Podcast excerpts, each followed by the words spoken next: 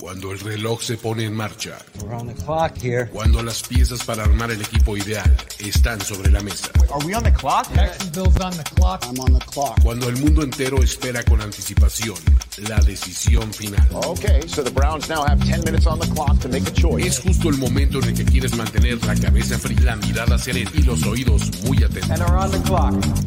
On the clock, on the clock. Primero y diez, primero y diez. El juego que solo unos pocos privilegiados pueden experimentar. Con Jorge Tinajero, con Jorge Tinajero y Luis Obregón, y Luis Obregón. On the clock, de primero y diez. Are now on the clock.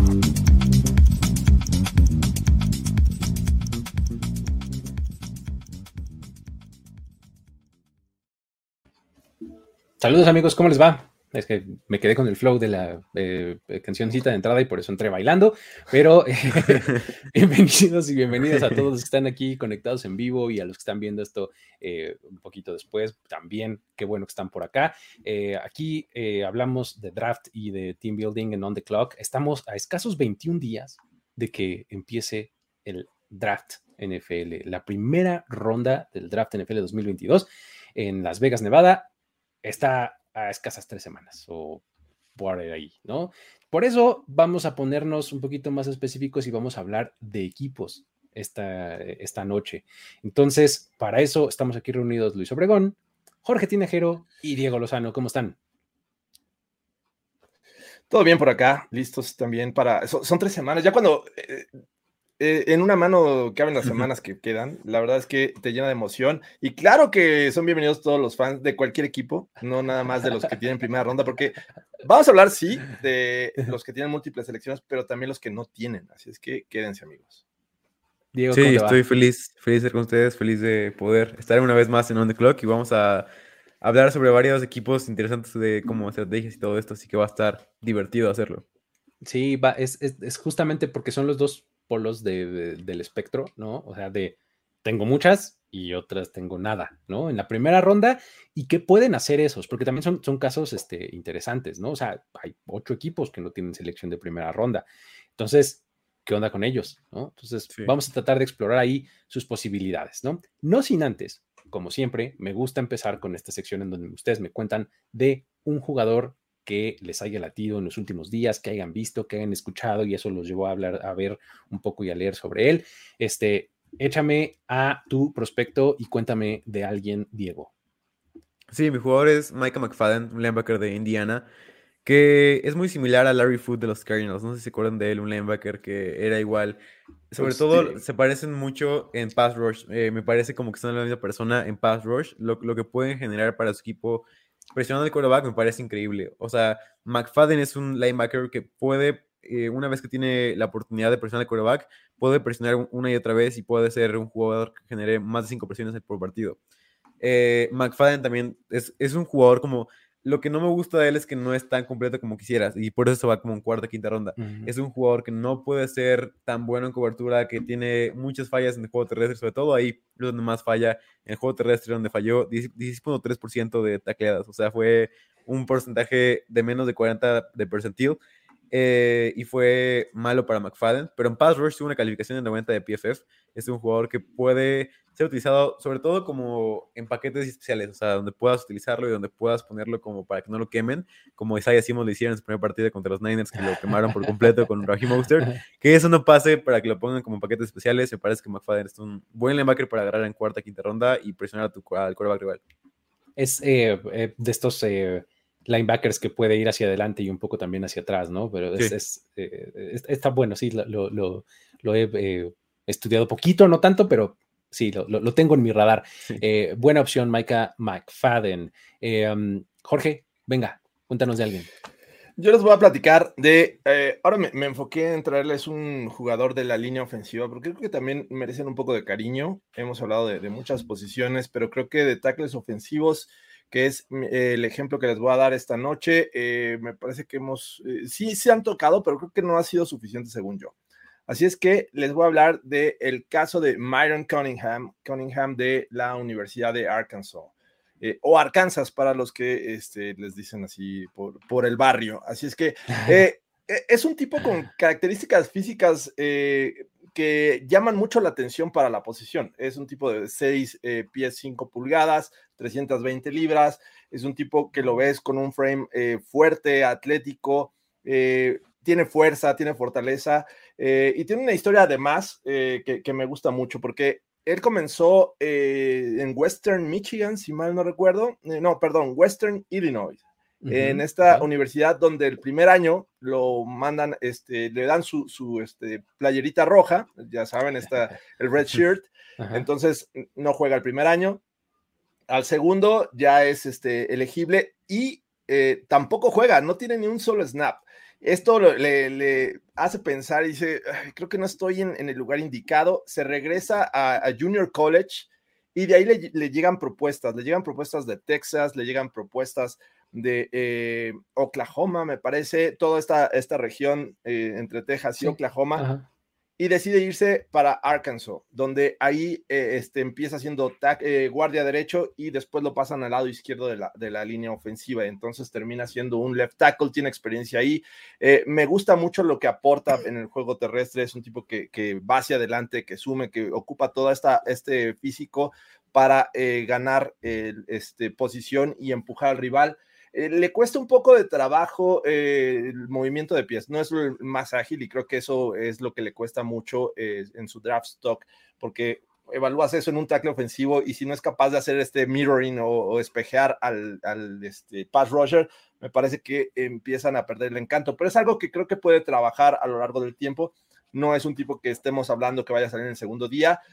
Si le va muy bien, posiblemente en la sexta ronda. Si le va muy mal, posiblemente un drafted, pero la verdad es que es un tipo que, podrían desarrollar y que en un futuro podría ser considerado como un buen eh, backup, incluso ganar la titularidad.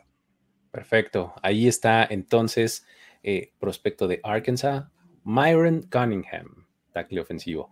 Listo, em, yo les voy a platicar ahora de un jugador que está bien divertido de ver. Me encanta, me encanta el jugador. Está bien divertido, Marcus Jones.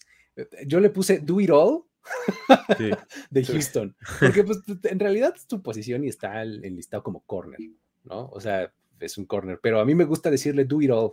O sea, porque es un tipo que realmente lo puede hacer todo. Eh, eh, está bien divertido, pones, pones su tape, pones este, sus highlights, pones lo que te, encuentres de Marcus Jones y es bien espectacular, está bien padre, está bien disfrutable verlo. Es, eh, digamos que físicamente y, y, probablemente esa sea su su principal eh, atributo va a ser un slot corner, ¿no? Por cuestiones físicas, porque es un tipo medio chaparrín, eh, eh, digamos que es, es, el lugar en donde va a encajar de manera más natural, ¿no? Como tu um, slot corner, ¿no? Ahora, él juega fútbol americano desde los cuatro años. Es un tipo súper atlético que ha jugado básquetbol, pista, este, fútbol americano, de todo, ¿no? Y, y, es un muy, muy buen atleta eso lo hace un playmaker. O sea, con el balón en sus manos o con el balón cerca de él, es peligro porque tiene una aceleración. O sea, es de esos tipos que en dos pasos ya está corriendo a máxima velocidad. Una aceleración espectacular, ¿no? Entonces eso hace que brille en equipos especiales. Esa es exactamente la característica que quieres en tu regresador de patadas. Se abre un hueco y hay que explotarlo porque dentro de menos de medio segundo ya no va a existir ese hueco. Entonces, es, eh, es en donde va a tener como su, eh, su plus para ser drafteado más arriba. O sea, eh, si fuera solo un slot corner, estaríamos hablando de un jugador que se va a ir en la quinta, sexta ronda, ¿no? Sí. Porque pues tiene ciertos traits y demás, está bien, pero no necesariamente va a ser lo mejor.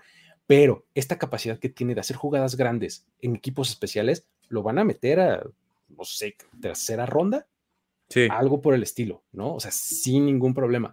Eh, es un tipo que en cobertura, como corner, es súper eh, ágil, eh, es, es, es, rápido, pues, o sea, puede mantenerse cerca de sus receptores.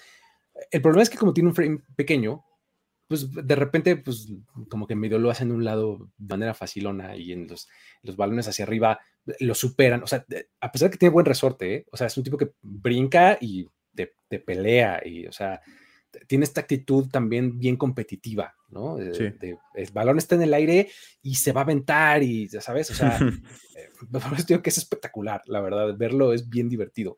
Entonces, este, um, por ahí está el, eh, el asunto. Su, su negativo es su físico, su gran positivo, por el que va a escalar hasta donde se vaya a ir, es por su habilidad en equipos especiales. De hecho, en el colegial tuvo nueve touchdowns en regresos. Sí. O sea, es un tipo súper productivo, ¿no? Entonces, realmente eh, es algo en el que puedes aprovechar incluso como receptor, porque en 2021 en Houston eh, tuvo sus eh, snaps ahí como receptor y con cosas, dos, tres interesantes, ¿no? O sea, en toques de estos manufacturados, ¿no? O sea, que no necesitas que corra una excelente ruta y cree separación. No, no, no. Dale el balón. Hazle llegar el balón y el tipo va a encontrar la forma de avanzar yardas, ¿no? O sea, está bien interesante y está bien padre. Empezó su carrera en Troy, por ejemplo, o sea, sus primeros dos años en, la Universidad de Troy y después se transfiere a Houston y despega de, de manera impresionante, ¿no? Es eh, Marcus Jones, eh, cornerback de eh, Houston. O sea que Muy recomendable. si el equipo que llega a la NFL lo utiliza de wide receiver, de running back, va a querer cobrar como Divo Samuel. Va a querer cobrar como digo Samuel, efectivamente. Atención, equipos. Atención. Nada más para, agregar algo para, Venga. para Marcus Jones. Eh, tuvo contra Calvin Austin dos intercepciones y tres pass, tres pass breakups, que es un Sí. número muy bueno contra un jugador que va a ser drafteado en la tercera ronda igual. Así que ha mostrado ser un jugador que puede competir en el slot, que puede competir en todos lados. Y es por mucho el mejor regresador de patadas de toda la clase. Va a ser alguien Sí, que puedes poner luego, luego Fácil. a regresar patadas.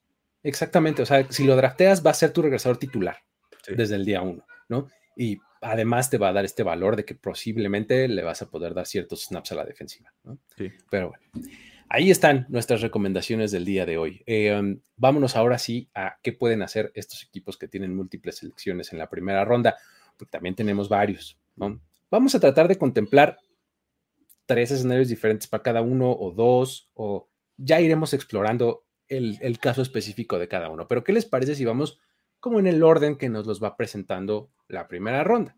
¿no?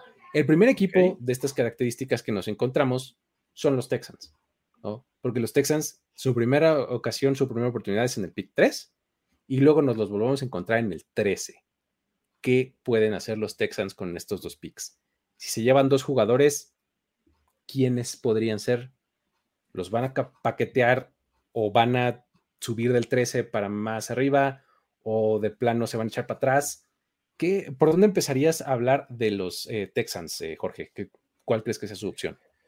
Eh, no los veo como que bajando. Es un equipo con muchas necesidades en este, en este, bueno, en- rumbo a la temporada 2022, por lo cual creo que estas dos selecciones y altas me parece que son eh, el ideal, el spot ideal para que este equipo empiece a armarse, empiece a esta reconstrucción que la verdad el año pasado no ocurrió. Así es que yo creo que los Texans con el pick 3 eh, va a depender mucho de qué hagan los Lions. Me parece que eh, está casi cantado que un pass rusher y que podría ser Hutchinson salga en el pick número uno. Después eh, vendrían los Lions, que es los que potencialmente podrían necesitar coreback, pero de no ser así, podrían agarrar a otro pass rusher. Entonces, y creo que nos saltamos a los Lions, ¿no? Porque los Lions de esos, tienen- de esos estoy- me, me estoy dando cuenta ahorita. Cuando te dijiste Lions dije, ah, caray, eh, pues es si que sabes que como, el uno. como tienen el último pick también, como que los ignoramos, pero perdón amigos Lions, ahorita hablamos de ellos, nos saltamos a los Lions. Entonces, creo que los Texans están en la, la posición para agarrar al mejor tackle ofensivo. Eh, estoy entre eh, Kwonu, Ike Mikwonu o Ivan Neal. Este par de tackles ofensivos podrían ser la opción con el primer pick de los Texans, el número 3. Y bueno, ya si ahí le- nos vamos al, al número 13, pues habría que esperar qué hay, pero no los veo agarrando a este, al safety, ¿cómo se llama? Ah, se me fue. Eh, Hamilton. A Hamilton, a Ujú. Kyle Hamilton. Entonces, creo que la mejor opción para empezar sería tackle ofensivo. ¿Cómo, cómo lo ves tú, Diego? ¿Hacen estos dos picks? ¿Quién, quién sería un, un, un buen Sí. Yo creo que sí, y sabes, creo que son el equipo que más fácil la tiene en todo el draft, porque todas sus, todas sus posiciones son necesidades, o sea, tienen las necesidades en cada una de sus posiciones. eh, entonces, cualquier sección que hagas va a ser buena. Entonces, creo que el valor posicional va a jugar mucho en este, en este draft para ellos, o sea, el hecho de que puedan generar un buen valor posicional en, en cada una de las posiciones, o sea, porque no draften a un, no sé, a un running back primera ronda. Creo que aunque, aunque con que hagas eso, lo haces muy bien en tu draft. O sea, creo que pueden irse con un tackle, como dice George al principio, y después para mí, en el 13, puede que no caiga, pero si cae sería un fit perfecto, es Trey McDuffie, el cornerback de eh, la Universidad de... Ah, se fue. De Washington. Washington. Washington. Sí, de Washington, que es un esquema per- perfecto para Lobby Smith, Exacto, un jugador sí. que tiene todo y tiene, que es para mí el mejor cornerback de zona de toda la clase, que para mí, como ustedes saben, es de, de mis jugadores favoritos de todo, de todo el draft. Eh, y McDuffie me parece que puede ser perfecto para ellos en el 13. No sé si caiga, pero obviamente en el 2, en el 3 sería un reach gigante, pero en el 13 me parece que sería lo ideal tener a él. Y como te digo, creo que puede ser muy fácil para los Texans de, hacer este, este draft, porque pueden hacerlo de cualquier manera y van a, hacer, van a hacerlo bien. A menos que se lleven a Trevor Walker en el 3 o algo así. Ah, ah, Ahí te van mi- mis, mis dos, este, mis dos fits. El primero es ese, el que mencionaste McDuffie en el 13. Y el otro es, se me hace si por alguna razón en el 13 está disponible Kayvon Thibodeau, me parece Ah, también ideal. Porque es justamente el tipo de pass rusher que le gusta a Lovie Smith, ¿no? Eh, con estos trades. Entonces, si hacen esos dos picks, que es yo lo que creo que podrían hacer, este, eh, creo que son, son dos fits ideales al final. Al final de cuentas, los, los eh, Texans tienen en total, ahora verás, uno, Son- Son 11, ¿no? 3, 4, 5, 6, 7, 8, 9, 10, 11 picks, efectivamente, tienen 11 picks. O sea, muchos de ellos están al final, en las rondas tardías, ¿no? Pero sí tienen sus dos terceras rondas, ¿no? Tienen Dos cuartas. dos cuartas. O sea, eh, quieren subir, creo que pueden hacerlo. Creo que pueden lograrlo, ¿no? ¿Por qué lo harían? Sería la mejor pregunta. ¿no? Eh, sí, o sea, subir a dónde? A, a- hasta el pick número uno con los Jaguars. No necesariamente, o sea, haces el 3 y luego del 13 brincas un poquito si quieres a alguien mucho. ¿Me explico? Si ves que está Sí. resbalando un jugador que en realidad te interesa, ¿no? Tomaste un pass rusher en el, en el, en el 3, Ok. ves y con que- el 13 y algo más, subes. Ajá, subes porque, por, por ejemplo, está resbalando Iki, Iki, Iki Ekwonu, o está resbalando Evan Neal, o algo así, te avientas Sí. para arriba. O sea, puede. como, como dice Diego, cualquier este, posición les cae a la perfección a estos Texans. Y, y justo por eso creo que no van a subir, van a estar en el mejor hombre disponible. O sea, Totalmente. lo Sí. que esté disponible y que consideren el mejor jugador, el mejor prospecto, eh, jalarían el gatillo. Creo que tienen potencial, eh, sí, para subir eh, posiciones, pero creo que lo ideal es mantenerse al menos en la primera ronda donde están y jalar el gatillo lo, lo que les caiga. También hay que recordar que son los Texans y que rezan antes de cada una de sus decisiones y que se, se guían, se guían en, reza- en rezos para, para tomar decisiones. Entonces creo que también podríamos ver un reach, podríamos ver un trade-up que no tiene sentido. O sea, creo que todo es posible con este equipo. Gran, gran pieza de contenido esa que nos compartiste algún día, Diego, en donde en efecto se reportaba que, que restaban antes de tomar decisiones. Este, pero bueno, eh, um, ahí está el, el asunto con los Texans. ¿no? Ahora sí, este, recapitulemos porque la neta fue error mío a la hora de poner la escaleta. No puse a los Lions. Este, a pesar de que están en el 1 y en el 32, abren y cierran la primera ronda. ¿Qué onda con los Lions? Es que estábamos esperando a Jesús Niebla. Ah, claro, es eso, ¿no? De verdad. después de, después de, los, de que los Jaguars hagan lo que tengan que hacer, van a tener todo el board para ellos en el número 2 y luego cierran con el 32. ¿Qué, qué, qué hacemos? O sea, ¿qué, ¿qué, les conviene, Diego? ¿Cómo lo verías? Para mí, y como yo, como a mí me gusta más, es que vayan por el mejor jugador disponible. Y, ¿sabes? Es un poco complicado porque creo que no se va a dar. Porque acaban de renovar a Charles Harris como pass rusher, que es un gran pass rusher de los Lions. Tienen también por ahí a Quara. Creo que quieren usar los dos bastante. Me parece que pass rusher me parece que en la realidad no va a ser tan eh, viable para ellos. Puede que vayan por Trevor, Walker también, pero se ve, difícil también que lo hagan. Creo que lo que van a hacer va a ser ir por Malik Willis. Me parece que va a ser lo que van a hacer. No estoy completamente de acuerdo con eso. Para mí, Thibaut es el segundo mejor jugador de la clase. Podría ir por Derek Stingley también. Me parece que Stingley sería un buen fit para los Lions. Eh, me gustaría bastante el número 2. No, no, me parece un reach para nada. Me parece que Stingley ya con lo que hizo en el Pro Day comprobó que es un jugador top 5 en el draft. Me parece que es para mí mejor que Matt Garner, que es el cornerback número 1 de la clase. Y eh, para mí sería Stingley el, el, pick ideal para ellos para poder complementar a su pick número 1 que habían hecho a, anteriormente que no ha funcionado del todo bien. Sí, Okuda no ha funcionado del todo bien. Y tener una buena defensiva que me parece que está en la mejor que, que los Texans y que los Jaguars. Tienen mejor equipo que los Texans y los Jaguars. Obviamente falta el quarterback, pero me parece que lo pueden conseguir en el 32. Yo sería de la idea de ir por cornerback en el número 2 y ir por quarterback en el número 32. Si te cae Howell, Corral o Reader, cualquiera de los tres puede ser ideal para, para ellos en el número 32. Oye, nada más para irme tantitito por la tangente y por las ramas, ¿qué onda con el Pro Day de Stingley? Sí. Bien, ¿no? Todo Sí. bien. Muy bien. Yo creo que fue- 4-3-7 corrió los 40, Sí. algo así. Y parecía que trotaba, parecía que trotaba. parecía que iba lento. Sí. cosa más impresionante. Está increíble lo, de, lo de Stingley. Pero bueno, ¿tú cómo lo ves, Jorge? Eh, yo veo que los Lions eh, podrían estar vendiendo el pick número 2. a algún equipo, llámense los Falcons, llámense los Panthers, incluso a los Seahawks, si es que están muy interesados en Malik Willis. Eh, y bajar posiciones, ir por algún un, este, jugador de la defensiva secundaria, sea Stingley, sea Hamilton, eh, en la posición en la que vayan a, a descender. Creo que eso sería lo ideal para los Lions eh, generarían eh, o obtendrían mayor eh, capital en el draft. Y bueno, ya con el pick 32, pues yo estoy ahí este, el mejor hombre disponible, porque en este momento ellos tienen nueve picks, nueve picks en, en, este, en el draft, y aparte tienen una muy temprana en en la segunda ronda, ¿no? Tienen la 32 y luego tienen la 34. Así es que eh, no los veo como con mu- mucha urgencia y el 32 y 34 podrían hacer lo, lo que quisieran, podrían este, agregar defensivas secundarias si es que fuera el caso y no lo tomaran en, en este eventual top 10 a, a pesar de que bajaran posiciones. Eh, y este, o agregar linebacker posiblemente en estas dos rondas que tendrían casi consecutivas. Eh, Está eh, bien interesante lo que dices y es un, es un plan que me gusta mucho, el vende el pick número 2. Así, Pero habrá alguien que lo quiera, pues, es el problema. A ver, sí. Malik Willis va, va a ser alguien que van a querer muchos equipos, sobre, Sobre todo. Falcons, Panthers, que no están tan lejos del pick número 2.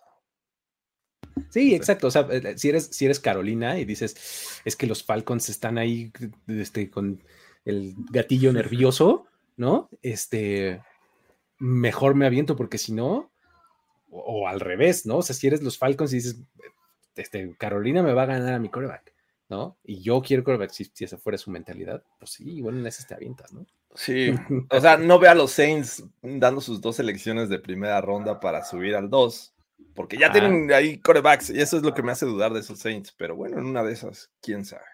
Y el problema es que, mm, ¿sabes? Estaba pensando el otro día, no veo cómo un equipo pueda estar cuatro primeras rondas. O sea, creo que, por ejemplo, los Lions tendrían cuatro primeras rondas con el trade de los Saints. No veo cómo eso pueda pasar porque sería muy difícil contratar a todos los jugadores de eh, cuatro primeras rondas. Sería un problema en el cap hit. Sería, sería, o sea, que un equipo tenga cuatro, primeras rondas es demasiado. Ve a los Eagles que tenían tres y, se fueron por otro lado. Creo que es difícil que un equipo tenga más de dos. Entonces creo que, creo que está descartado cualquier equipo que tenga dos selecciones que, que haga trade con los Saints. Así es, pero pues bueno, e- ese es el, ese es el asunto con los Lions. Venga ahora eh, los Jets. Los Jets están en el 4 y en el 10. Los Jets me, me parecen nuestros equipos bien intrigantes porque pueden hacer varias cosas con eh, sus selecciones. O sea, me parece que igual si se van por, por dos selecciones y dos jugadores, va a estar perfectamente. Pero también tienen esta, esta opción de, de- de moverse, ¿no? O sea, eh, ¿Cómo, ¿Cómo empezarías a hablar de los Jets, eh, Jorge? Está interesante el caso de los Jets. Ellos seleccionan en el pick número 4 y en el 10, prácticamente dos selecciones en el top 10. Así es que eh, han estado buscando eh, hacerse de los servicios de otro wide receiver. Ya supimos del caso de DK Metcalf. Así es que por ahí en uno de estos dos picks, y creo que va a ser el primer equipo que tome un wide receiver. Entonces, es, es interesante ver a quién toman, ¿no? Porque hay muchas opciones. Por ejemplo, está Garrett Wilson, que podría ser el, primer wide receiver en salir en esta generación. Posiblemente también Drake London, que está como que sí sube o baja, pero ya eh, no sé. No sé si eh, les guste mucho Chris Olave, que creo que alguien que podría salir un poquito más allá del top 15. Así es que creo que eh, el caso de Garrett Wilson me gusta mucho para hacer el pick 10. Con el pick 4 Ah, tendría que ser eh, alguien a la defensiva, posiblemente mmm, un poco de, de, ayuda también a la defensiva secundaria. Y, y, y, igual Hamilton podría ser opción.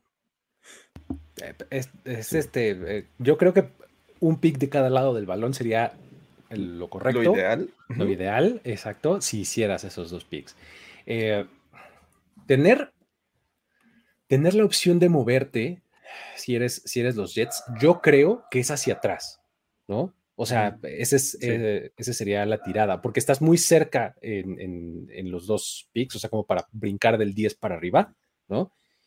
Y si estás en el 4, pues no es como que te vayan a, a- a quitar demasiado, ¿no? O sea, se van a ir probablemente dos pass rushers, dos tackles o tal vez un coreback o algo por el estilo, cosa que no hay ningún problema si esperas un poquito, ¿no? O sea, creo que el 4 es un pick que los Jets creo que van a hacer, ¿no? O Sí. a menos que alguien se los quiera comprar, ¿no? Pero como, ¿por qué le comprarías el pick a los Jets? No lo, no lo, no lo veo tanto, a menos que tienes que adelantar a los Panthers. Hmm, ahí puede ser. Pero bueno, eh, um, mi punto es, yo creo que un pick de cada lado del balón puede ser. Y sí, el caso del wide receiver creo que está clavado en, en los Jets. A veces no se vuelven locos y se lo llevan en el 4, porque lo mismo puedes decir de Atlanta, ¿no? O sea, si quiero a mi wide receiver 1, no me quiero arriesgar a que me lo ganen los Falcons. Es medio del 4, ¿no? Sí, puede ser.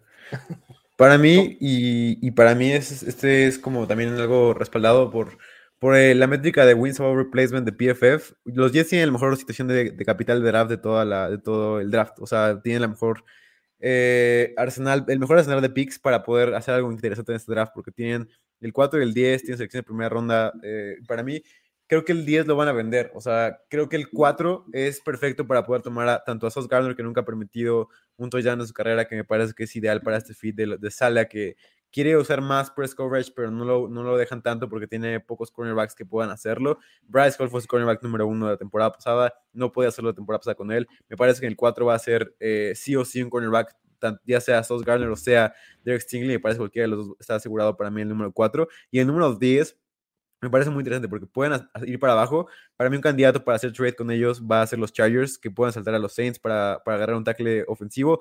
Puede que vayan por Charles Cross en el número 10. Me parece que es interesante porque Charles Cross me parece que puede caer bastante y puede caer al, al 10 no más que eso. Me parece que en el 10 es perfecto para que lo agarren los Chargers y saltar a los Saints. Eh, o pueden ir por Drake London o, o Gary Wilson. Y fíjate, en, en el caso que alguno de los dos lo vendan, en la segunda ronda tienen el 35 y el 38. Tienen capital O sea, está por todos perfecto. lados. Sí. es una gran situación la que tienen los Jets, realmente. Tienen que hacer un gran draft. Si no hacen un gran draft, no va a ser nunca. Es que exacto, o sea, eh, esta es una clase, la clase de equipos en donde dices, si aquí no me impresionas, realmente algo va a estar muy mal. Sí. ¿no? O sea, por lo menos en el papel el lunes que estemos haciendo el análisis, vamos a decir, oye, los Jets, chido, ¿no? Este, creo que así, así tendría que ser. Pero bueno, eh, um, ahí está el caso de los Jets. Eh, el que sigue son los Giants, tal cual, al siguiente pick. Tienen el 5 y el 7. Otro de esos equipos que dices, pues hacer lo que quieras. ¿Cómo lo ves, Jorge? ¿Qué, dirías de los Giants? Veo, dos posiciones eh, obvias para ellos, línea ofensiva y pass rusher. To- Todo depende de qué les vaya a caer primero, ¿no? Yo creo que van a estar disponibles eh, al menos uno de los tackles ofensivos, eh, porque hay que esperar qué hacen los Texans, pero a lo mejor pueden tener los dos disponibles, ¿no? El caso de, de Kwonu o el caso de Neil. Y me parece que Neil podría ser este fit para, para estos Giants en este eh, primer pick, que es el número 5 y tardarse dos más para esperar que les caiga el pass rusher, que para mi gusto en una de estas podríamos ver a, este, a Kevin Thibodeau bajar, porque creo que Trevor Walker está agarrando un, un, este, un boom impresionante las últimas semanas, los últimos días, y, posiblemente veamos Hutchinson y el caso de, Walker saliendo el 1-2, y por ahí Thibodeau se, se, resbala. Entonces creo que Neil y Thibodeau podrían ser estas opciones para los Giants en caso de que se mantengan ahí. No los veo moviéndose, a menos que, el 7 lo ocupen para bajar, pero si no, eh, ellos dos me gustan mucho. Par de cosas ahí. La primera, Evan Neal en eh, los Giants tiene el sentido por lo menos de Brian Dable, Alabama, ¿no? Uh -huh. Este, ok, sí. me gusta, ¿no?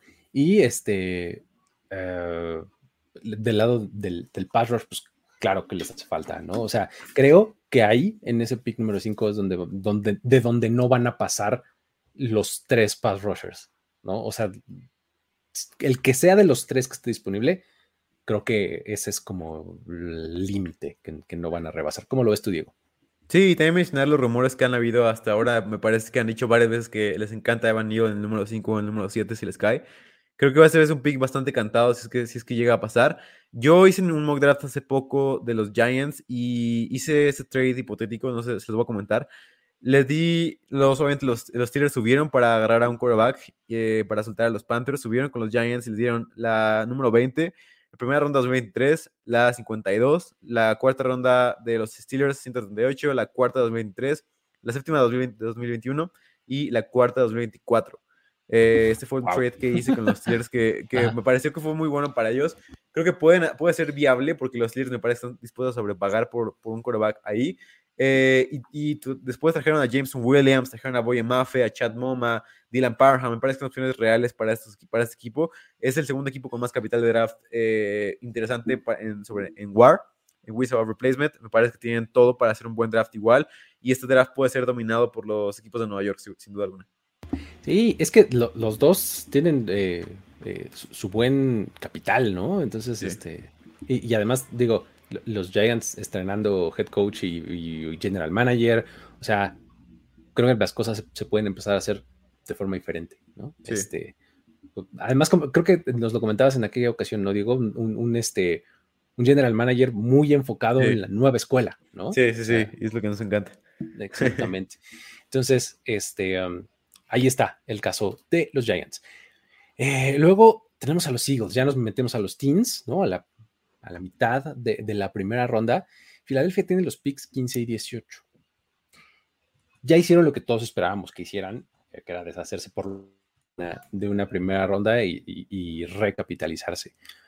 Picks 15 y 18 me parece que son de muy, muy buen valor para las necesidades que tienen actualmente en, en, Filadelfia, ¿no? O sea, no sé si vaya a estar disponible, pero a mí me parece que en el peor de los casos, si llega a resbalar, ahí Kyle Hamilton está como mm, sí. clavadísimo. No sé si vaya a llegar a tanto, ¿no? Pero me parece este, buenísimo. Pues, y yo no lo dejaría pasar del, del 15, ¿no? Entonces, ¿cómo lo ves tú, Jorge? Eh, de hecho, se menciona a Filadelfia que es el favorito en este momento para firmar a Honey Badger, ¿no? A Tyron Matthew. Ah, claro, eh, también ahí está la cosa. También. Vamos a ver qué pasa en ese sentido. que, que, a fin de cuentas creo que no se pelea tanto el estilo de, de Hamilton y Matthew, pero creo que ahí ya.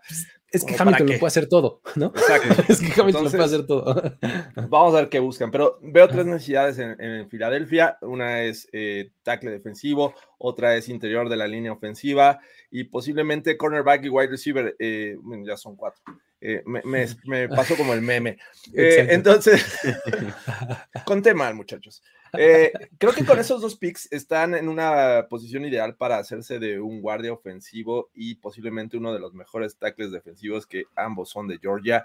Y podrían por ahí, eh, no sé en qué orden, pero podrían hacerse de, de Sion Johnson, eh, este guardia de, de, Boston College, o uh -huh. eh, por ahí a, a Devonte Wyatt o Jordan Davis, dependiendo cuál les guste más. Eh, y bueno, creo que las otras necesidades podrían esperar un poco más porque creo que tanto wide receivers como cornerbacks, creo que después los podrían este, sumar a, a, su roster y tener todavía buen talento. Así es que los veo tomando línea ofensiva y línea defensiva en estos primeros dos picks. ¿Es lugar, por ejemplo, a la mitad del que me digas 15 o 18 para un Carl Laftis, por ejemplo? George Carl Laftis, si quisieras un par ¿Cómo, ¿Cómo lo ves tú, Diego? Sí, me parece que es una gran idea. Yo en el mock draft que hice que más recientemente, que ya saldrá pronto el primero de 10, que lo hice más que nada como un mock draft pre predictivo, más que algo que me, que me gustaría que pasara. Okay. Prediciendo lo que, lo que yo creo que va a pasar, creo que Jordan uh -huh. Davis va a ir en el 15.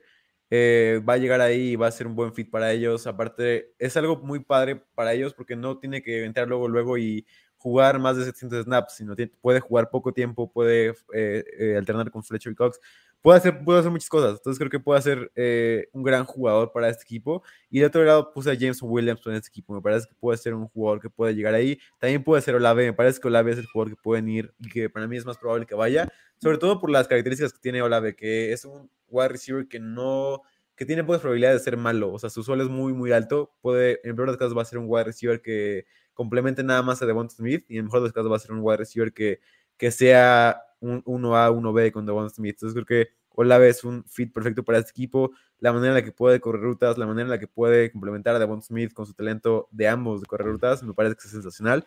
Y eh, Karlaftis me encantaría si cayera ahí la gente. Es que, ¿sabes? Creo que Karlaftis es el jugador ahorita que más infravalorado está de todo el draft. Eh, para mí es un jugador top 10. Lo he dicho con varias veces. Para mí es un jugador espectacular que no veo por qué tiene que dar el top 10.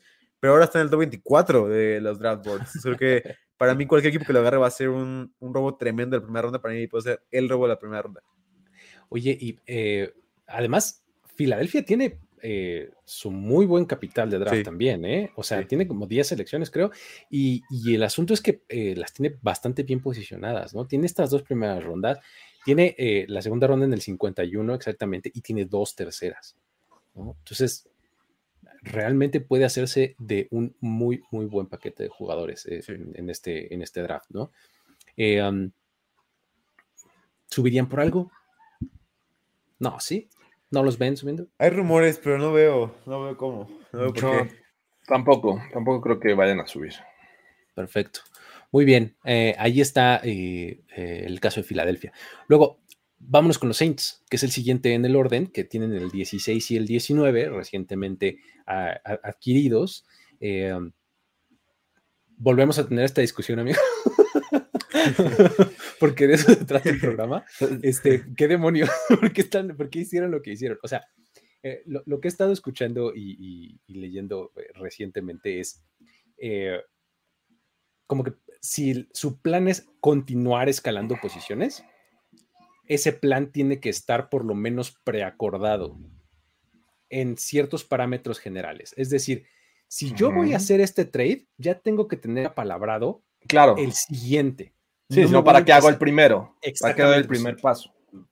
voy a arriesgar a lo güey, ¿no?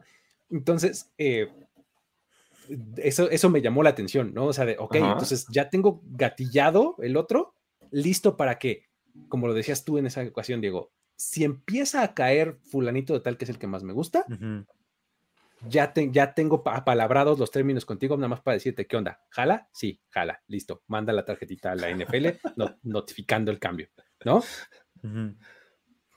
¿Cómo ven? ¿Quién es ese que tendría que caer? Esa es la, la- pregunta. Eh, ¿Quién es? ¿Es, es, es Reader? ¿Es Willis? ¿Es eh, Thibodeau? ¿Es quién? Yo creo que puede ser, yo creo que puede ser Willis. eh, y yo lo veo, ¿sabes? También como que podrían quedarse con las dos. Y cada vez escucho más este reporte que me hace el hombre más feliz del mundo y me hace ser eh, increíblemente estático y feliz por esto. Desmond Reader cada vez sube más en los draft boards de los equipos y, y puede que se vaya en el número 16. Me parece que es el chico al que le gusta a los Saints. Creo, creo que yo eh, soy de los mayores creyentes de Desmond Reader y me parece que puede ser este jugador que puede caer ahí para ellos en el 16 y puede ser este jugador que cambia la cultura del equipo, que puede ser que aprenda unos, unas semanas atrás de, de Winston y que a, la semana 5 pueda jugar y verse bien en este equipo. Me parece que Reader es una opción real para, este, para los Saints y me parece también que pueden conservar su pick 16. Obviamente, si ven o escuchan algún voz de que Reader puede irse más arriba, me parecería que lo saltarían al equipo que, que quisiera hacerlo. Y, y como el otro pick, obviamente sería un tackle como Trevor Penning o Bernard Raymond. Me gustaría. Que es, es este, el, el, el punto es, como yo les dije en ese momento, creo que este tipo de trades los mueven los corebacks, ¿no? O sea, son las razones por las que se Sí. hacen este tipo de trades, ¿no? Eh, creo que hay que saltar esa Carolina. O sea, porque es el único que en este momento tiene, y no la certeza, por lo menos una altísima probabilidad de que, que vayan por un coreback, Sí. ¿no? No te quieres arriesgar, si, si en realidad quieres a Reader, como es, es el- la teoría que estamos manejando ahorita, no te vayas a arriesgar a que ellos prefieran a él este, sobre Kenny Pickett, ¿no? Que es el que más suena Pero- Carolina. Sam Darnold ya demostró que es un buen quarterback. Es un buen quarterback. Eh, entonces, de- desde hace cuánto mencionábamos de, de- de Reader, ¿no? En, en este programa, Diego, Ajá. y digo, para mí me gusta Ajá. mucho lo, lo que aporta Reader, lo que puede aportar en la NFL, eh, que también creo que podrían ser pacientes los Saints con ese pick si es que quieren coreback y esperar a Reader, eh, a menos que sí, de, de plano, eh, Malik Willis salga en dos y entonces esto se vuelva un alboroto, ¿no? Una, una carrera por ir por Kenny Pickett o por ir por Reader, ¿no? Que creo Es que ese es el asunto. siguientes. Sale uno en el 2 y a todos, mira, los jala para arriba. Ya. Sí, esto se va a volver un caos Sí. cuando eh, en el número 2 los Ajá. Lions o quien llegue al número 2 seleccionen a Malik Willis.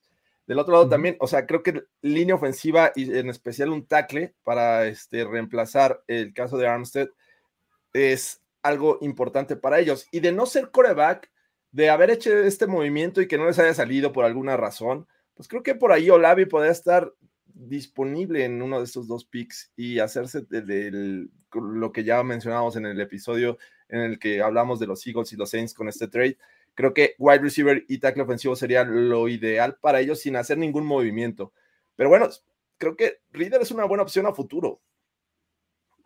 Puede ser, por supuesto, ¿no? Fíjate, por acá Pats nos dice, siento que los Saints buscarán dos wide receivers en el top 5.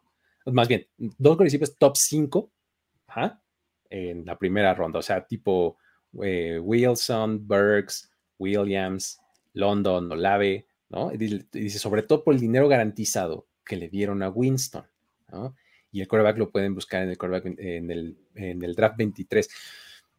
El dinero garantizado de, de Winston es un punto interesante porque su contrato es por dos años, pero tiene un montón de dinero garantizado. ¿no? Entonces, como que sí el- la teoría de follow the money te sugeriría que por lo menos tienen algo de confianza en lo que les puede ofrecer. ¿no? Sí, aunque Pues- estaba con Jimmy G la misma con la temporada pasada y tenía un albatros de contrato y aún así, aún así fueron por Trey Lance. Entonces creo que Pero los Saints y el, el salary cap eh, son los Exacto. papás. sí. Exactamente. Los, los Saints este, se dan cuenta de que, de, que, de que ellos son los papás y ellos son los que tienen que pagar las cosas, Sí. ¿no? Pero bueno. Está este, interesante. sí, e- ese es el caso de los Saints. Este, um, luego, el caso de los Packers. Ya estamos en, en- en los 20 instalados y tienen el primer pick en el 22 y luego en el 28, el que era de los Raiders, el, de, este, el del trade de...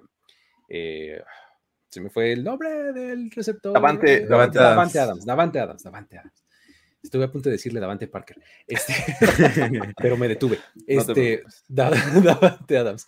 Este, um, tienen el 22 y el 28. Los Packers. ¿Le van a regalar un juguete bonito a Aaron Rodgers? ¿O, o no?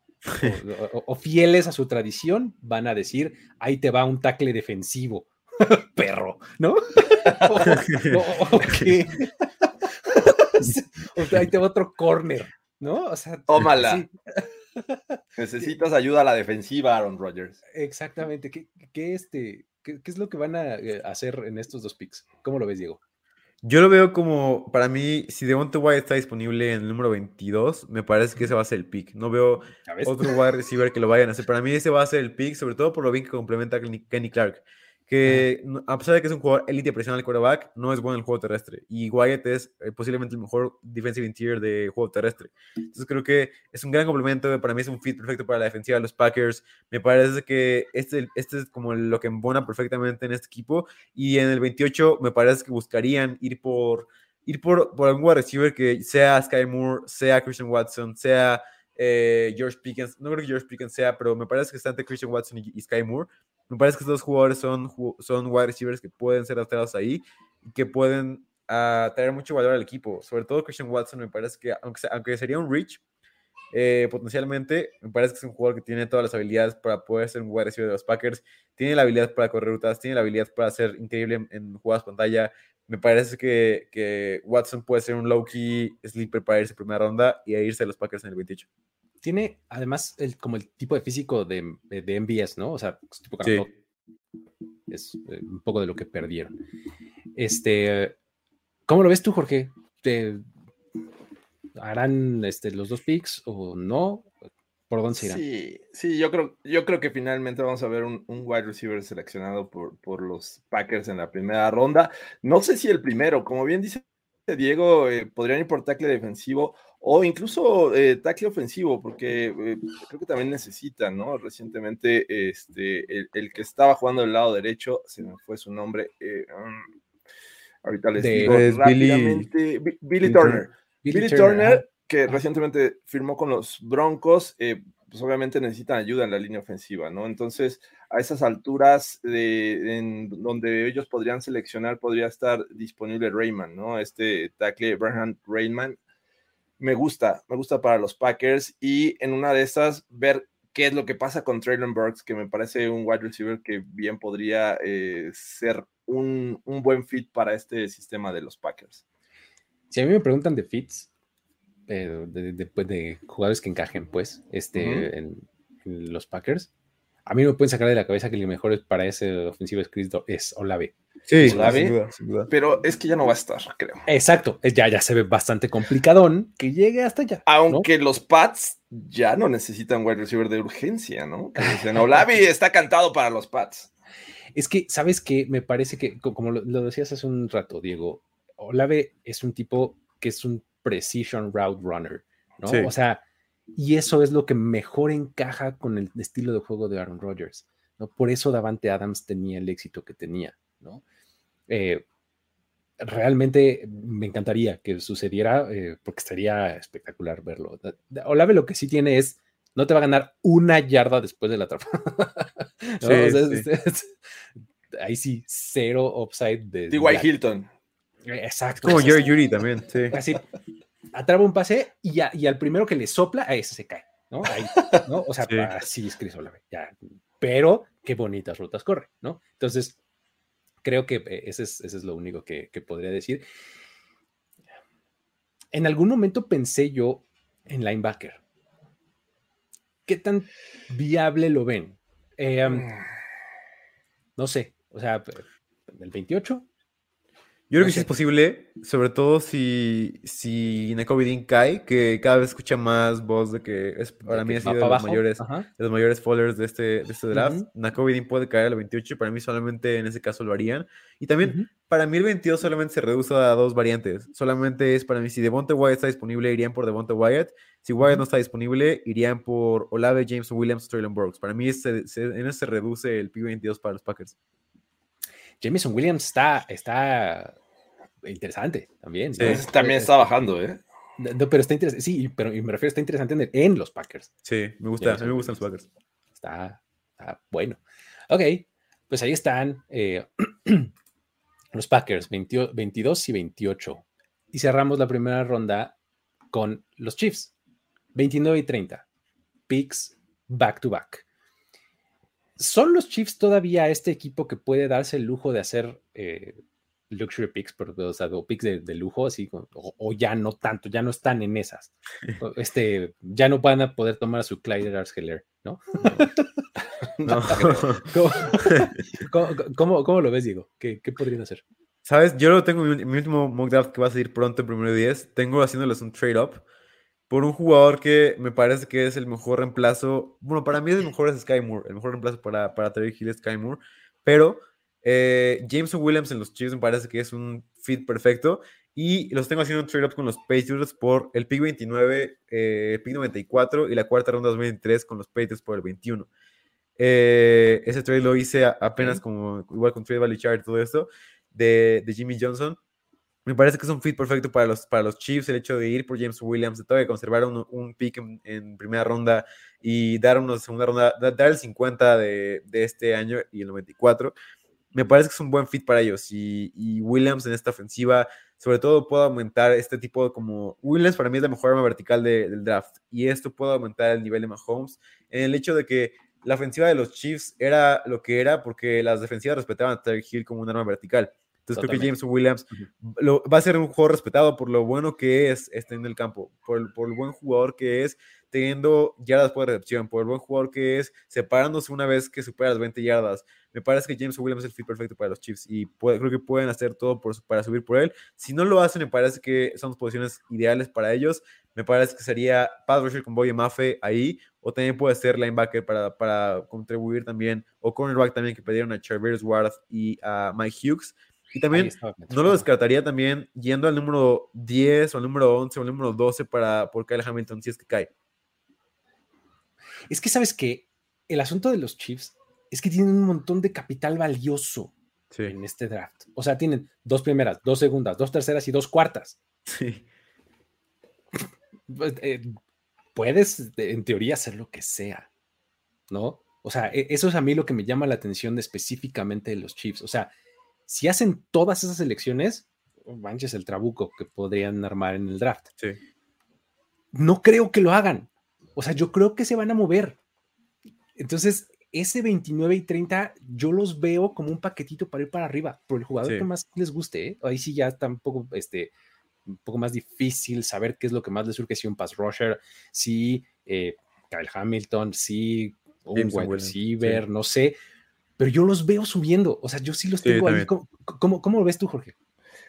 Eh, sí, es, es, difícil porque, como bien dicen, pueden tomar muchos caminos estos Chiefs, eh, eh, aunque de permanecer con estos picks también podrían agarrar buenos jugadores. O sea, creo que a esas alturas todavía podrían reemplazar a Tyreek Hill, podrían agregar talento a la defensiva secundaria, como bien dice Diego, también podrían ir por el camino del pass rusher. Creo que veo por ahí Jahan Dodson como este wide receiver que puede alargar el campo este, y no necesariamente hacia los lados, porque creo ahí ya tienen eh, jugadores que pueden estar en el terreno corto, pero Jahan Dodson se me hace alguien que puede, eh, eh, ah, con, su velocidad, preocupar el, lo profundo del terreno de juego, que es algo que le gusta mucho a Andy Reid. Si es que por ahí me gusta, si es que van por el camino de wide receiver. Andrew Booth podría ser uno que podrían agregar también a la defensiva secundaria, este cornerback de Clemson o si no está él por ahí, Kyrie Elam, eh, me gusta para ellos. E incluso si también quisieran eh, agregar safety, porque sabemos que eh, agarraron a Justin Reed en, la agencia libre, pero creo que Dax Hill, y también lo he visto en muchos, este, en muchos mocks, que está cantado también para los Chiefs. Es un tipo que podría ayudar y contribuir inmediatamente a esta defensiva.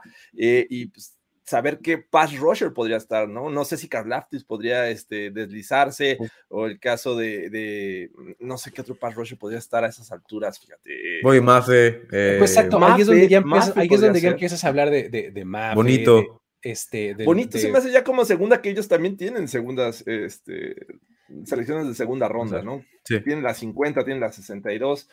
Está interesante lo que pueden hacer los Chiefs. Sí, a, mí de verdad los Chiefs se me hacen un caso bien interesante en este draft, porque de verdad pueden hacer lo que quieran. O sea, tienen todos esos picks que les dije, dos primeras, dos segundas, dos terceras y dos cuartas, y luego tienen cuatro séptimas. Sí. o sea, de, este, quinta y sexta ni hablamos, o sea, no, tienen nada. Entonces, eh, es bien interesante lo que pueden hacer los Chiefs. Está, está padre, porque pueden, eh, pueden paquetear los, eh, los picks para llevarse a los jugadores que realmente quieren. O sea, no tendrían por qué esperar a que les caiga algo. O sea, creo que si realmente están convencidos de quien tú me digas, pueden ir por él. En la primera o en la segunda o en la tercera. Y subir al pick 32 con sus dos segundas, ¿no? Este, cambiarle a, los, a los Lions. Sí, exactamente. O sea, lo, que ellos, para, traer al coreback del futuro o para qué. ¿Algo más barato? Tal vez, ¿no? Solo por frugalidad, ¿no? Porque puedo. Exacto. Muy bien.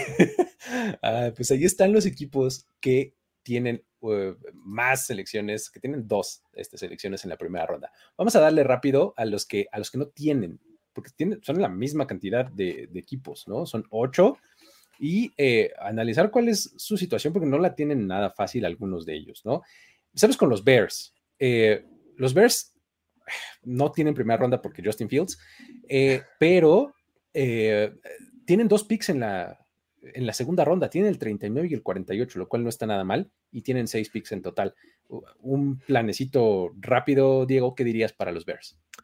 Para mí, y hace poco igual hice un mock draft de los Bears, me parece que, lo ideal es bajar, bajar lo más que puedas. Este año claramente no es un año donde puedas competir, es un año donde tienes que aguantarte lo que sea y buscar el próximo año, para mí este es el equipo ideal para poder hacer trade downs, trade downs, trade downs y para bajar una y otra vez y conseguir picks para el futuro, picks para 2023, picks para 2024 eh, y nada más, o sea, conseguir uno o tres jugadores que puedan contribuir a Justin Fields a su progreso y no realmente ir por un jugador como eh, que tenga como un suelo alto, pero no un cielo alto. Me parece que es al revés, tiene que ir por jugadores de cielo alto y suelo bajo, que puedan rendir y que puedan progresar poco a poco. Y como lo, dijo, eh, como lo dije, ir, ir hacia abajo cada vez más para conseguir picks en futuro.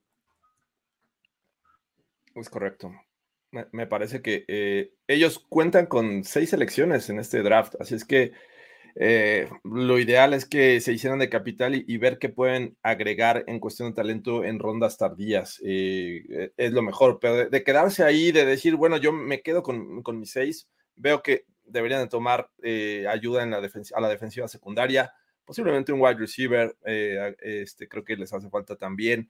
Linebacker, creo que sí. ya es un caso, este, pues, ya no está con ellos, ya se nos fue Luis.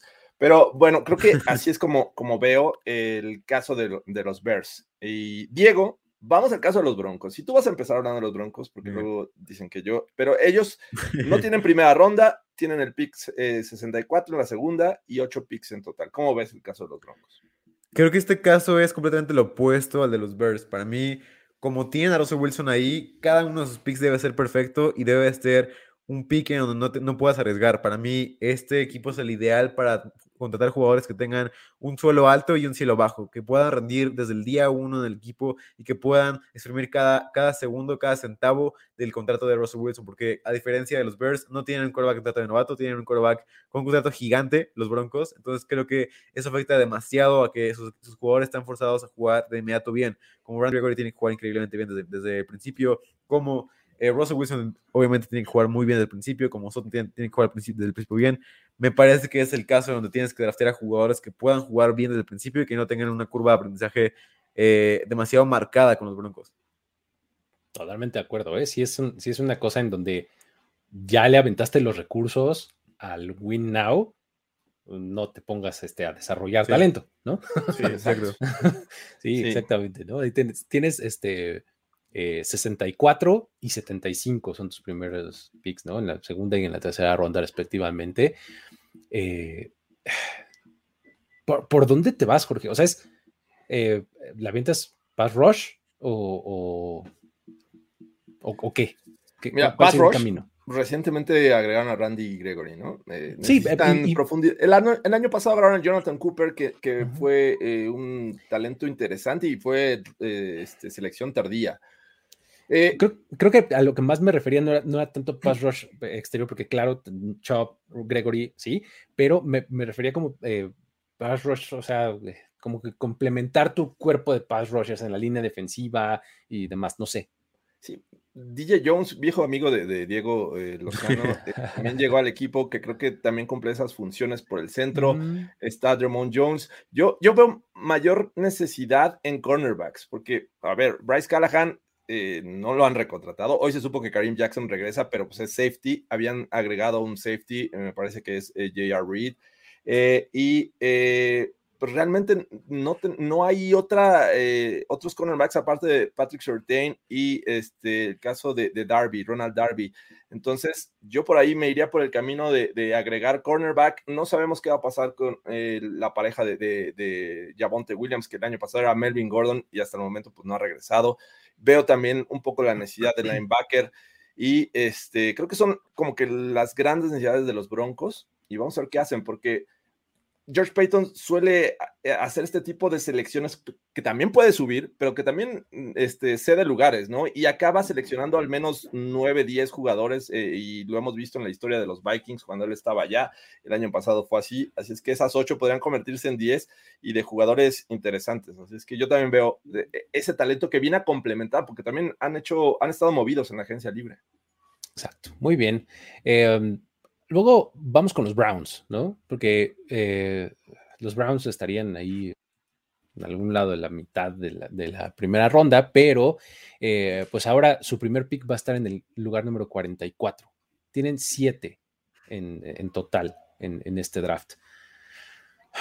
¿Qué hacemos con los Browns? O sea, híjole, siguen siendo este roster que está interesante, que tiene este, estrellas, que se puede ver redondo, este, pero pues, ¿qué les hace falta? O sea, siempre les hace falta un it, ¿no? Sí. Que, que- que algo podrían mejorar en estas posiciones, digo, ¿cómo lo ves? ¿Sabes? Los Browns eran de mis equipos favoritos hasta que pasó lo que pasó. O sea, tenían Sí, a pues, Jeremiah pues, Woods Coramoa, es tienen que- jugadores increíbles. Hasta de verdad, hasta trabajo me cuesta a mí entrarle a mí, te lo juro. Sí, sí, creo que para ver a los Browns tenemos que ser muy puntuales como con lo que Ajá. necesitan y, y nada más. Yo lo que digo Ajá. es como, creo que wide receiver es una posición que deben de mejorar. Eh, Jarvis Landry, sabemos que se fue, puede que regrese, hemos visto rumores de que regrese, pero Sí. aún así, aunque regrese, tienes a Mari Cooper como tu wide receiver uno, que aunque, aunque es un jugador bueno, necesita alguien más como complemento que pueda jugar bien. Me parece que el primer pick debe ser lo- lo- un wide receiver para que pueda complementar a Mari Cooper y que no, o sea, tus wide receivers son Donovan People Jones y alguien más, o sea, Rashard Higgins también se va a ir. Me parece que un wide receiver es la prioridad número uno para este equipo. Posiblemente un centro también va a ser una parte importante para este equipo. Se fue JC Treader, que es un centro de los más valiosos de la liga. Eh, creo que un centro va a ser una posición muy buena, sobre todo en rondas tardías. Les mencionaba que centro en rondas tardías, en rondas tardías es de los picks más valiosos para, para un equipo. Ah, Entonces sí, creo claro, que va a ser una, un pick en, en sexta y segunda ronda muy valioso para ellos eh, agarrar un centro. Eh, la línea ofensiva es muy buena, un receiver como les digo, posiblemente un cornerback también para agregar a, lo- a los que ya tienen. Obviamente tienen a, a Greedy y también tienen a, a- a su pick de primera ronda, Greg Newsom, que jugó bastante, bastante bien. Me parece un cornerback más que pueda complementar sería bueno. Y como safety están completos, tienen a John Johnson, tienen, también tienen a, a Ronnie Harrison, Grant Delpit. Me parece que safety no es una posición ideal, pero creo que para resum- resumir sería wide receiver centro y posiblemente un cornerback más para agregar. Perfecto. Al- algo más que agregar, Jorge, lo hacemos caso aquí a Santos y damos harpas.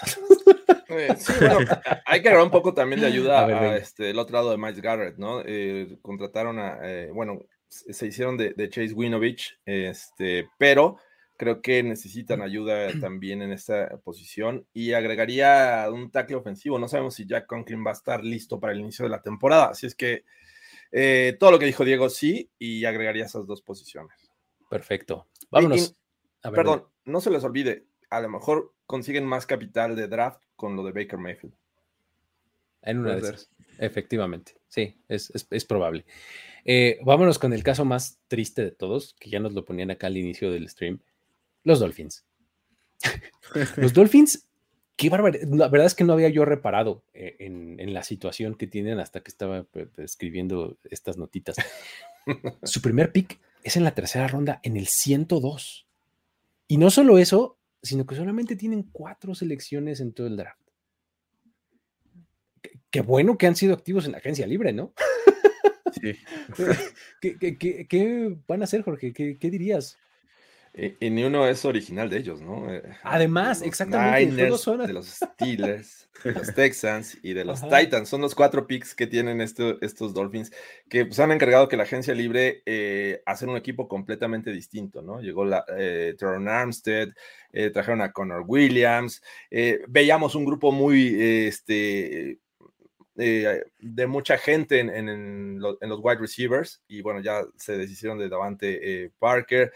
Eh, ah, la verdad es que ah, se han encargado de hacer una cara diferente de estos Dolphins en agencia libre y con estos cuatro picks se ve complicado que eh, todavía puedan hacer algo increíble, ¿no? Me parece que todavía necesitan ayuda al interior de la línea ofensiva, por lo cual alguno de estos picks podría ser interesante para tomar un guardia donde no necesariamente tienes que agarrarlo en, una, este, en un segundo día, sino en un tercer día podrías agarrar todavía buen talento para el interior de tu línea ofensiva y pues complementarlo en algunas posiciones y darle profundidad. Es básicamente lo que veo en estos Dolphins. Un este, un tipo como, como Dylan Parham, por ejemplo, en la tercera ronda. No creo que les ¿Estará llegue. disponible? Yo creo que No no. ¿verdad? Yo creo que se va a ir No, antes, ¿verdad? era antes. Como Cold Strange posiblemente. aunque Cold Cold Strange- Strange, También creo que se va a ir antes. Creo que hasta, el- hasta el Ah. número 100, creo que hay, hay menos talento que pueda estar disponible. Eh, déjame ver mis notas, pero me parece que Está, Luke Giddicky estaría disponible. Luke Dickey, eh, ajá, de Central ajá, Michigan. Pero no hay talento que digas, wow, este jugador. Me parece que Omar es más como Hayes. pegado hacia la quinta ronda, sexta ronda, donde quieres verdaderamente ir por un guardia, porque sería un poco un reach hacerlo en el número 101. Sí. Está, eh, eh, está de verdad triste el asunto de los Dolphins. Pero insisto, eh, ahí es donde te explicas el por qué han sido tan activos en la agencia libre, ¿no? O sea, obviamente no les sorprendió así como a mí ahorita. el, ¡ay, no tenemos draft! No, no. Este, no, pues obviamente sabían y por eso fue que hicieron los movimientos que hicieron, ¿no? En, en la agencia libre, tiene mucho sentido. Este, vamos con los Colts. ¿Qué onda con los Colts? Porque su primer pick está en la segunda ronda, en el pick número 42, que no está nada mal, es, esa posición. Y tienen siete eh, en total. Creo que eh, ahora sí van a tener algo que hacer con tackle ofensivo o no. Ahora, o sea, creo que tendrían, ¿no? Debería. ¿Cómo lo ven? Ah, bueno, yo lo veo como, o sea, creo que me parece que debe ir por un tackle izquierdo, alguien más que pueda Ujú. complementar a esta línea ofensiva para ayudar a Matt Ryan. Eh, también creo que va a ser una necesidad ir por un cornerback. Perdieron a Yacine, eh, Sherry Rose cada vez juega peor. eh, y me parece que cada vez como que se vuelve más viejo. Un cornerback me parece que es una prioridad bastante grande. Posiblemente un pass rusher también sería interesante porque vemos que varios pass rushers no juegan bien. Eh, esperamos obviamente el breakout de Curry Pace temporada que me parece que va a pasar tarde o temprano. Eh, pero fuera de él está Al Qadim Muhammad, está también eh, Kemoko Trey, o sea, jugadores que no son tan buenos que no quieres verdaderamente en el equipo. Eh, y me parece que va a ser grandes, eh, una gran necesidad. Y para, puede que, me- ¿Sabes quién veo mucho ahí? Creo que puede entrar mucho Nick Bonito en este equipo, en un, en un equipo donde puedan diseñarle jugadas a él, donde pueda estar al lado de Curry Pay, donde pueda entrar por ahí. Me parece que es un gran pick para él. En el 42 tendría que ser, ¿no? Porque Sí. creo que este. eh, Sí, me gusta ahí ese valor para él. Muy bien. ¿Cómo lo ves tú, Jorge? Sí, coincido con lo del tackle, creo que en algún momento tienen que tomar a alguien que, que les ayude a esta línea ofensiva. Posiblemente tackle defensivo no, no sería mal, porque creo que necesita este, complementar a, a DeForest Buckner. Eh, Tyren por ahí creo que eventualmente podrían eh, tomar, ¿no? Eh, Jack Doyle se, se retiró. Eh, Tienen a cornerback Molly también, Cox. Tienen al Este- glorioso Molly Cox. además. Y eh, la verdad es que sí es un equipo con, con muchas necesidades, eh, a final de cuentas. Creo que wide receiver por ahí también valdría la pena la- considerarlo. Sí, de- un, un, un wide receiver que complemente a Michael Pittman sería buena idea. Y ahora lo voy a poner spicy. ¿Qué, qué- en qué momento van a tomar coreback? ¿Y, y por qué en el 42? ¿Y por qué a Carson Strong? Oh. No, o ¿cómo, cómo lo ven? O sea, ¿es- es- ¿sería algo que, que los ven haciendo, tomar un, coreback? Yo no los veo. No, no, creo- más Ryan les puede dar un año, ¿no? En, en lo Yo creo que dos incluso. Sigue sí, jugando bien. Uno o dos años eh, y el próximo ir por el, el coreback del futuro. Creo que. Con una mejor, una mejor generación de corebacks Exacto. todavía. Sí, sí, sí. Este año no creo que estén en, en el modo de desesperación. Sí, no, yo tampoco. O sea, obviamente yo decía, en- si, si lo tomas, pues eh, lo vas a tomar en, en rondas intermedias probablemente y sabes que pues, ahí está Matt Ryan, ¿no? O sea, por eso hiciste el trade por él y, o sea, no, no con la intención de ya em- inicialo y, este, porque Matt Ryan no sirve, no, sino como en una de esas le tomamos un swing, ¿no? O sea, a ver si logramos dar el hit, ¿no? O sea, en una de esas, ¿no? Sí. Pero bueno, eh, ese es el de los Colts. Eh, ¿Qué me dicen de los Raiders? Ellos tampoco están en el- la primera ni en la segunda ronda. Su Son el está segundo peor, capital de la- en el pico 86 y solamente tienen cinco selecciones a lo largo del draft. También dices, uh, Jules, este, está padre tu Davante Adams, Sí. ¿no? Este, ¿qué, ¿qué plan los ves ejecutando, Diego? Es difícil porque creo que este equipo tiene muchas necesidades. Muchas, muchas personas lo ponen como un equipo contendiente al Super Bowl. Yo no lo veo como No. tal. Me parece que línea ofensiva es una necesidad increíblemente grande. Un jugador que pueda complementar a Max Crosby. Ya sé que está Chandler Jones ahí, pero no es eterno Chandler Jones. Cada vez más se viene en declive. Lo agarraron en un mal momento Chandler Jones para el trade. Eh, por supuesto, un cornerback. Me parece que tienen ahí a Nate Hobbs, que me parece que es uno de los mejores picks del 2021. Me parece que el pick de Nate Hobbs fue algo espectacular que hicieron los, los Raiders, que mucha gente no dimensiona lo bueno que fue. Cornerback puede ser una necesidad, sobre todo también safety puede ser una necesidad, que ya agarraron tres en la segunda la Exacto. draft pasado y no, no han pegado como tal, o sea, eh, me parece como resumiendo, creo que pueden ir por alguien más en la línea ofensiva, me parece que es vital conseguir a, a guardias que puedan ayudar ahí. Leatherwood fue el peor guardia de toda la NFL eh, y fue un pick de primera ronda. Eh, y defensive interior me parece que es importante también. Creo que esos dos, esos dos son grandes necesidades para ellos.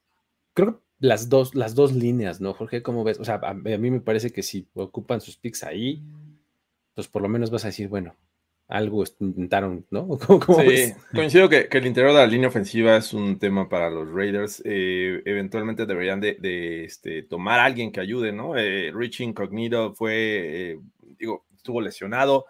eh, y además ya, ya es veterano, así es que creo que es momento de, de renovar esa, esa posición y mandar a Alex Leatherwood este, posiblemente al lado derecho de, este, de la, la línea. banca. No, no, no De sé la si la banca. banca, pero como tackle derecho de tackle la derecho no, no estaría tan mal. Y por ahí, este, pues, darle profundidad a, a tu posición de linebacker, que ha sido algo que siempre han estado batallando estos, estos Raiders. Han traído agentes libres, no les han funcionado. Pues vamos a ver qué, este, si encuentran en estas, en esta, en este draft un, un talento en la posición de linebacker. Y pues, pues prácticamente eso, porque eh, en la agencia libre también han estado movidos, ¿no? o sea, no nada más ha sido Davante Adams, ¿no? De Marcus Robinson, eh, McCollins, en el caso de los cornerbacks, que también veía como que un, un punto débil, estaba Rock eh, trajeron a Rock Yacine de los Colts, eh, Anthony Averett eh, de los Ravens, entonces eh, se han movido, pero creo que el interior de la línea ofensiva este, podría ayudarles a, a regresar a tener un buen eh, juego terrestre, que creo que les surge, porque George Jacobs la verdad es que es muy talentoso, pero necesita ayuda.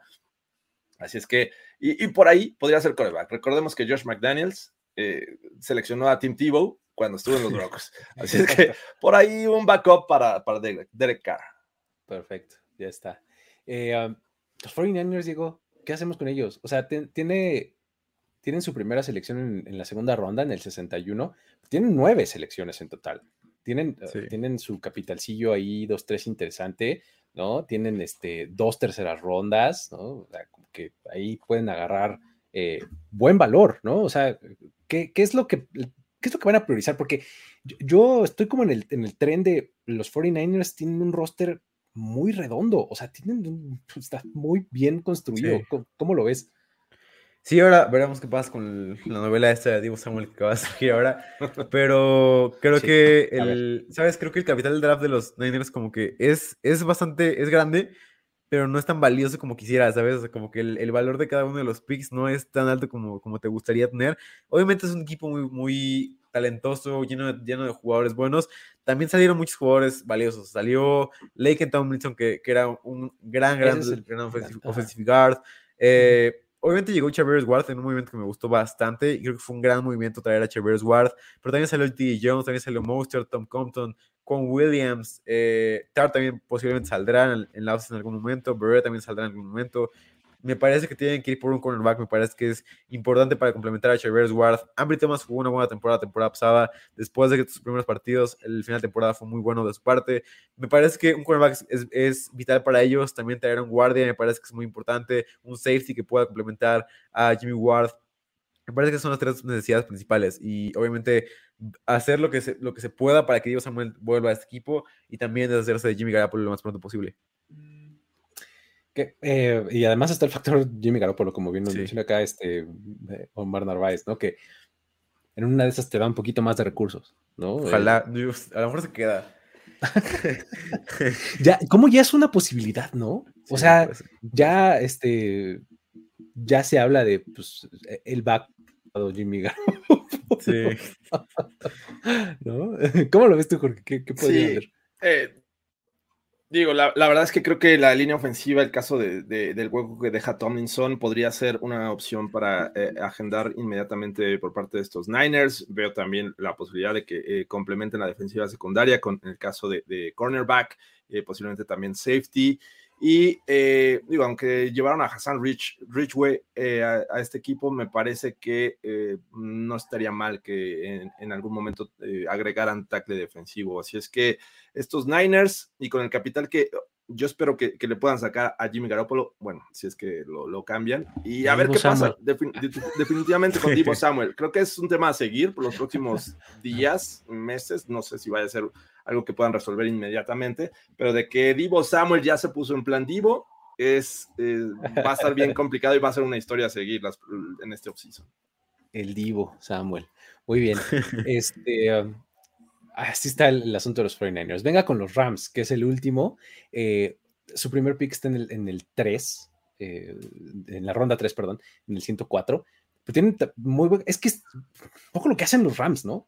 O sea, no me importan mis picks de primera ronda porque prefiero jugadores probados, pero tengo chorros de capital en rondas intermedias y encuentro los jugadores que hacen lo que quiero que hagan, o sea, los que, los que encajan exactamente en mis necesidades. No necesariamente son los más talentosos ni demás, pero cumplen con lo que necesito. ¿Por dónde se podrían ir eh, los Rams, digo? Para mí, los Rams son un ejemplo, igual que los Broncos, de un contrato caro de quarterback, en donde no puedes como hacer muchas maniobras.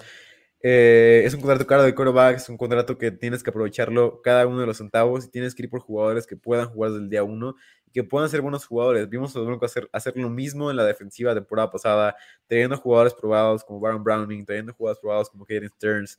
O sea, creo que es lo mismo con los Rams, traer a jugadores que puedan superar o que puedan reemplazar a jugadores como Sebastian Joseph Day, como Coronquo, o sea, jugadores que se fueron en la, en agencia libre, también Darius Williams fue, y reemplazarlos por lo mismo, por el mismo talento, por un jugador que tenga un suelo alto, que pueda jugar bien, no increíble, pero bien, eh, y que pueda contribuir como, como, un jugador, como una opción dos o tres para la, para la defensiva o para la ofensiva, ya sea defensive interior, ya sea cornerback por la salida de Darius Williams, linebacker posiblemente también, que linebacker no es una, no es una posición que les guste draftear o que les guste eh, priorizar. Safety puede ser también una opción. Creo que hay varios lugares donde podrían ir y, sobre todo por jugadores que, estén ya probados y que tengan todo para jugar el día uno. Y es que, ¿sabes cuál es el problema con, con esa eh, aseveración? O sea, su primer pick es el 104, como ya lo dije. Luego tienen el 142 en la cuarta ronda y luego ya el resto de sus picks están muy abajo. ¿No? O sea, tienen quinta, tienen tres sextas, eh, tienen dos séptimas. O sea, este, encontrar jugadores con esas características que dices van a tener probablemente un chance en la tercera ronda y ya de ahí en adelante no tanto. o sea, está, está complicado. ¿Cómo lo ves, Jorge?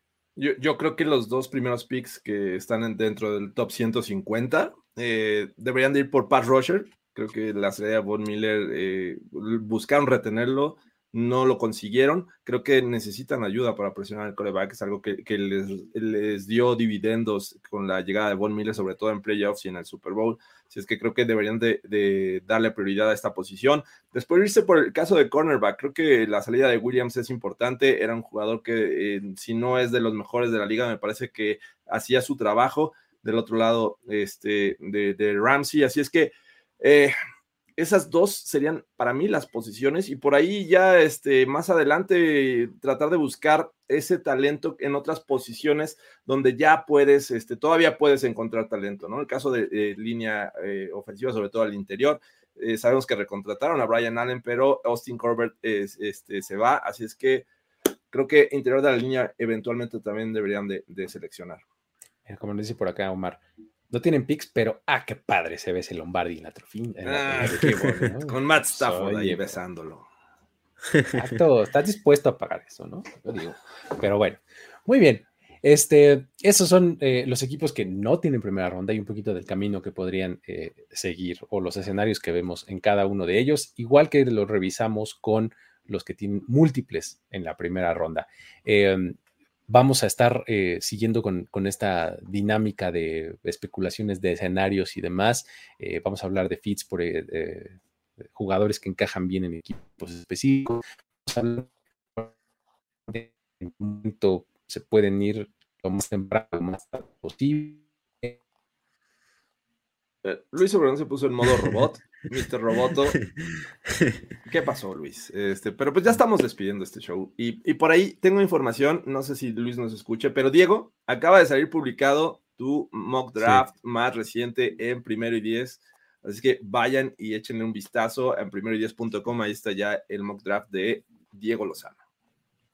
Sí, sí. También eh, la próxima semana vamos a hacer una entrevista con un amigo de, de PFF que ya, ya lo verán quién es, pero todavía no quiero, no quiero la sorpresa, pero una, una, persona que he referenciado varias veces, una persona que acaba de estar en Good Morning Football, eh, creo que ya con eso les doy una pista bastante grande de quién va a estar, pero va a estar muy emocionante, muy divertido todo esto, hablar, hablar de draft con él. Perfecto. Y pues gracias a todos los que estuvieron presentes en este eh, On the Clock a tres semanas del el draft NFL. Ya les estaremos platicando lo que viene en cuestión de cobertura. Eh, esperamos que Luis Obregón se recupere de esa caída de, de la red y bueno, nos despedimos. Diego Lozano, muchas gracias por estar una vez más. Gracias a ti, gracias a ustedes. Y gracias a todos eh, los que lo ven de forma eh, directa, en vivo o eh, de forma diferida. Así es que gracias. Mañana tenemos broncas en este espacio. Recuerden, regresó 21 líneas a 24 cuadros. Estén pendientes de todas las cosas que estamos teniendo en primero y 10. Visiten el sitio y pues nos vemos hasta la próxima. Gracias.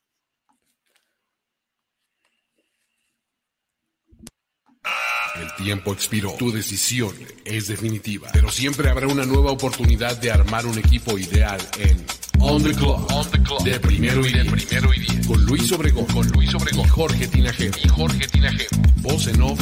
Antonio Semper. Antonio Semper. Una producción de finísimos podcasts para primero y diez. On the Clock.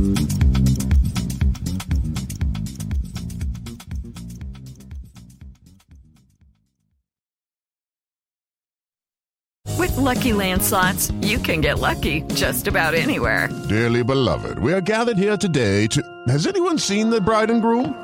Sorry, sorry, we're here. We were getting lucky in the limo and we lost track of time. No, Lucky Land Casino, with cash prizes that add up quicker than a guest registry.